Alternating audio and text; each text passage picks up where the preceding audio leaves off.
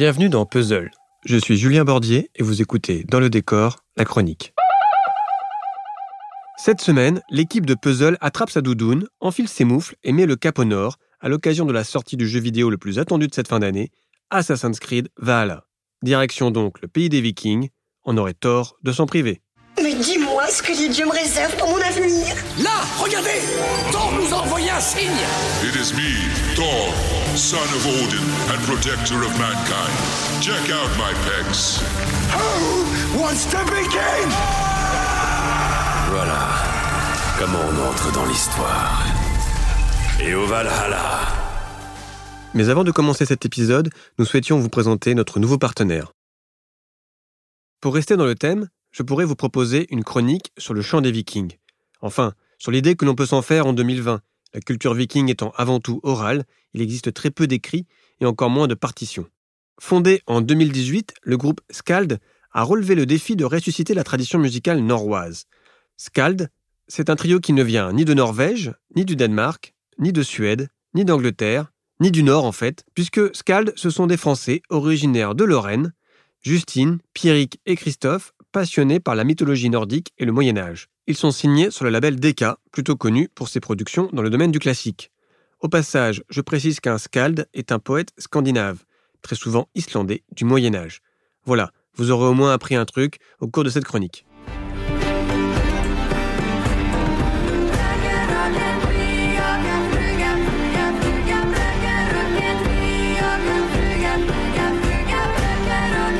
Skald, le groupe, a sorti un premier album en 2019 intitulé Le chant des Vikings, et il vient de sortir début octobre son nouveau disque Viking Memories.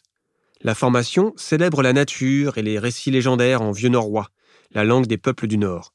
Les musiciens utilisent tout un tas d'instruments à cordes aux noms étranges Tala harpa, Sitol, Juiko, Nickel harpa, Fujara et autres citra.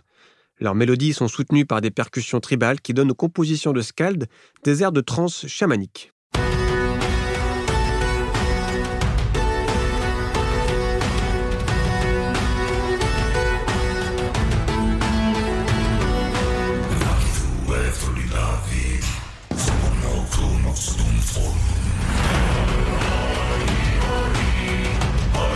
Il est intéressant de remarquer que Skald a été programmé en 2019 au Hellfest, la grande messe du métal en France.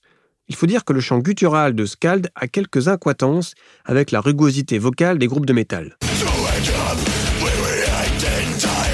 Tiens, tiens, voilà qui est intéressant, et c'est, j'y arrive enfin, l'objet de ma chronique. Se pencher un peu plus près sur la relation très particulière qui existe entre l'Europe du Nord et la musique métal.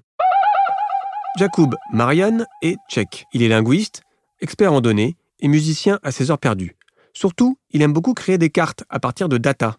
En 2016, il a ainsi représenté la densité des groupes de métal par pays en Europe, s'appuyant sur les données du site de référence Encyclopédia Metallum. En 2016, pour 1 million d'habitants, il y avait en France 69 groupes de métal, actifs ou inactifs. À titre de comparaison, le chiffre était de 72 aux États-Unis. Maintenant, regardons le reste de l'Europe.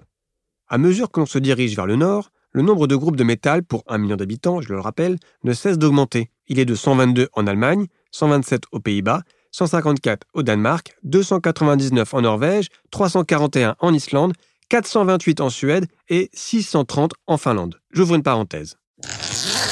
La Finlande, souvenez-vous, est le pays natal du groupe de métal Lordi, vainqueur de l'Eurovision en 2006 sous ses costumes de monstres. Je vous recommande de regarder le documentaire Monster Man, qui brosse le portrait émouvant du chanteur Tommy Petteri Putansu, ce fan de E.T. et de Kiss, qui ne montre jamais son visage, vit toujours chez ses parents et sacrifie tout pour son étrange création. Burlesque mais jamais pathétique, le film, disponible sur Amazon Prime, montre les vicissitudes d'un homme passionné qui tente de sauver un groupe ringardisé et qui accumule les revers. Fin de la parenthèse. Reprenons donc le cours de cette chronique. 50 ans après être sorti des forges de Birmingham en Angleterre, martelé par les riffs lourds de Black Sabbath,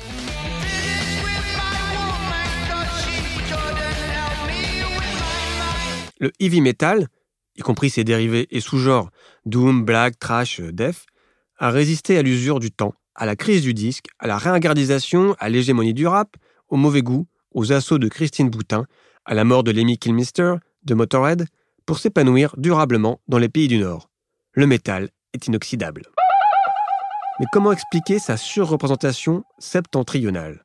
Sur Internet, chacun y va de son commentaire. La noirceur du métal serait le reflet des longues nuits d'hiver. La férocité et la violence de cette musique résonneraient avec le passé païen scandinave et la furie des guerriers vikings. Bon, c'est un peu mince et pas très scientifique comme explication. L'éminent géographe américain Richard Florida s'est penché sur les facteurs sociaux et économiques. Selon lui, le succès du métal dans le nord de l'Europe s'expliquerait par une forme d'embourgeoisement. Le heavy metal se développe en Norvège, en Suède et en Finlande, des pays réputés pour leur richesse, leur système social et leur qualité de vie. Ainsi, pour Florida, plus un pays possède un PIB par habitant important et un indice de développement humain fort, plus il compte de métalleux parmi ses citoyens. En 2020, la Norvège trône ainsi en tête du classement des pays où la population bénéficie de la meilleure qualité de vie, le fameux IDH, indice de développement humain, calculé par le Programme des Nations Unies pour le développement. L'Islande arrive sixième, la Suède huitième et la Finlande douzième. Et la France, elle, elle n'occupe que la 26e place. Si on regarde d'autres éléments clés comme le nombre de diplômés ou le nombre d'entrepreneurs, on retrouve les mêmes corrélations.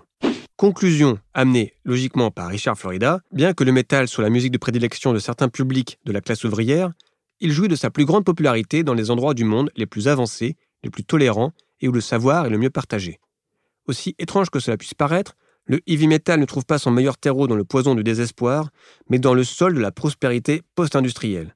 Si de nouvelles formes musicales peuvent naître au sein de populations défavorisées, mécontentes ou marginalisées, ce sont les sociétés les plus avancées et les plus riches qui disposent des médias et des sociétés de divertissement capables de propager de nouveaux sons et de nouveaux genres, ainsi que les jeunes consommateurs, aisés, disposant de beaucoup de temps libre et de pouvoir d'achat pour en profiter. Enfin, s'ajoute à cela une autre raison.